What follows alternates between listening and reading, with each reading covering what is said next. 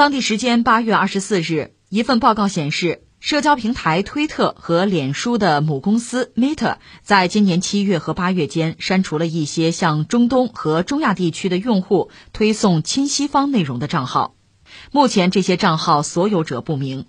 据报道，有社交平台分析公司称，推特和脸书在一系列秘密行动中删除了这些账号。推特表示，这些账号违反了该平台有关操纵平台和垃圾邮件的政策。Meta 称，这些账号进行了协调虚假行为。呃，全球很著名的这几个社交平台，美国的吧，就是等于说也算是科技大鳄吧，就什么脸书啊、推特之类的，忽然集中的删了，可能说上千个吧，就是亲西方的账号。这个新闻放在这儿，你说怎么看呢？我个人啊，就作为一个成年人，我觉得我很难简单的说，哎呀，这是好事啊，这说明人家这个公正啊，我很难得出这样的结论。就算是你是亲西方的这个账号，你说删了就说明你就公正啦，是吧？就就就透明了，也不能这么讲吧？恐怕还需要具体问题具体分析。第一个呢，我个人理解啊，这个我们当然很希望媒体啊、媒体人啊有一个客观公正的立场，我们希望、期待。那我们作为媒体人，我们也愿意努力去接近这个目标，但是我们也得承认，其实很难。道理非常简单。这是我们以前讲的啊，科学没有国界，科学家是有祖国的呀，对吧？你这个媒体啊，他要报道的是这个事实真相，但实际上我们今天越来越多的人会意识到，这个事实和真相，按说它只有一个，但这事儿摆在这儿，你不同的立场、不同的视角，你看到的东西它就不一样。所以说，作为媒体人，他总是有立场的，他是有视角的，所以同样这个事儿爆出来，恐怕真就不一样。更何况。嗯，每个人他都有自己的局限性，比如说我受到的教育啊，我的人生的经历啊，或者说我所在的这个国家或者区域，它的文明程度、现代化程度，它是不一样的。就算我是由衷的、真心的，我想很客观的去报道它，它也会受到我自己的这些局限性的影响。我说的这些东西都是很真实的，所以你看，我们就说像脸书啊、推特，就这样一些呃平台吧，我们姑且称之为新媒体平台吧。那它毕竟是美国的公司，它要受到美国的法律法规的约束和限制。这道理很简单，你得遵守美国的法律啊！你不遵守就给你封了嘛，这不很简单吗？所以你再讲所谓公平啊，或者讲正义啊，它恐怕也是有前提的。宏观上讲就是这样。那么然后我们再说什么呢？就是我所期待的这个客观和公正，你能做到哪一步就已经不错了啊。你比如说，我举一个例子，你比如说俄乌冲突战争。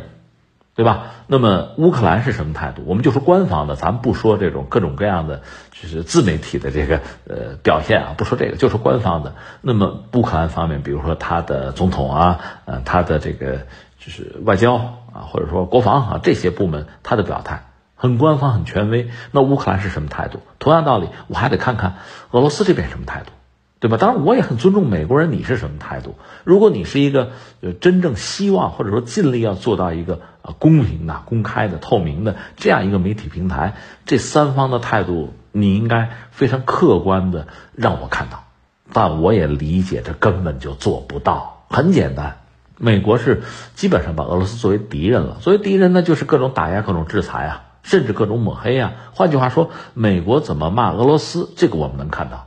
乌克兰怎么骂俄罗斯，我们能看到；俄罗斯怎么反骂，我就看不到了。这不很简单吗？就会出现这样一个局面。甚至前两天，你记得这个谁啊？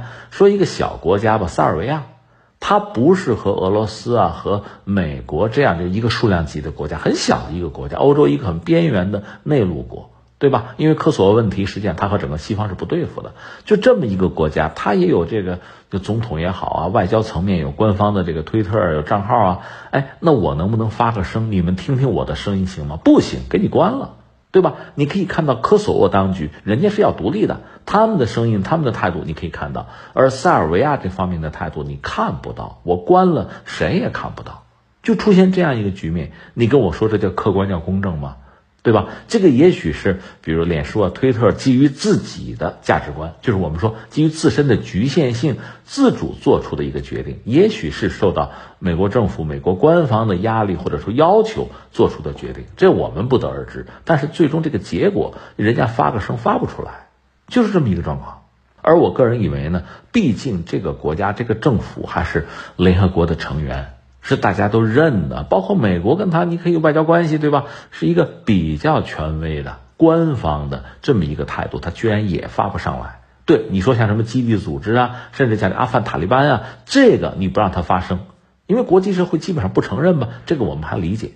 那你说塞尔维亚政府他怎么就不能发生？俄罗斯怎么就不能发生？不能，就是不能，这是政治正确。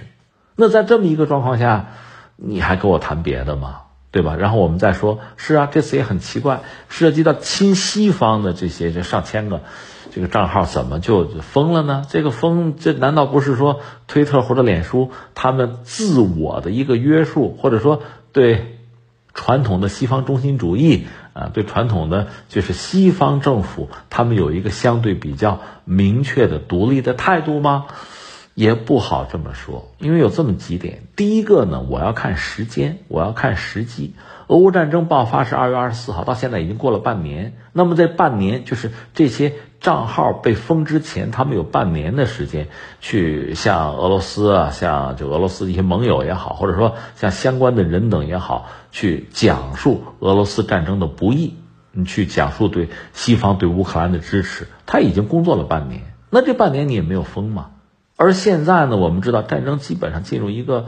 相对比较稳定的状态吧。俄罗斯总的来说没有被西方打倒，呃，对乌克兰多少占据了一定的优势，而且他还敢于继续的打下去、耗下去。那我是不是可以理解，这上千个账户已经没有用了？他们在那个阶段呢，完成了自己的使命。当然说，最终结果可能并不尽如人意哈，没什么用就就灭口吧，就算了吧，放弃吧。我也可以这样理解这个事情啊。所以你看，你在不同的立场上，你当然可以做出不同的判断。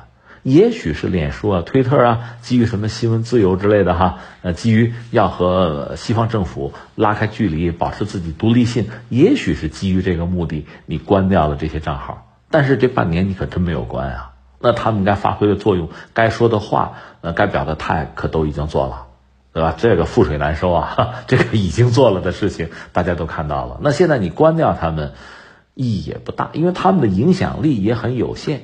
他们工作了半年，也没有带来什么直接的，就是颠覆性的结果。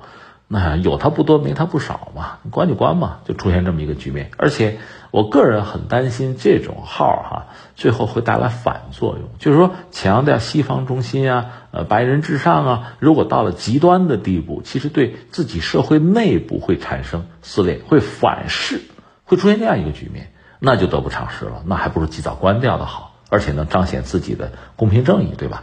那两害相权取其轻吧。我这样来解读这个事情，不知道是不是他们能够接受，或者还有有更好的解读吗？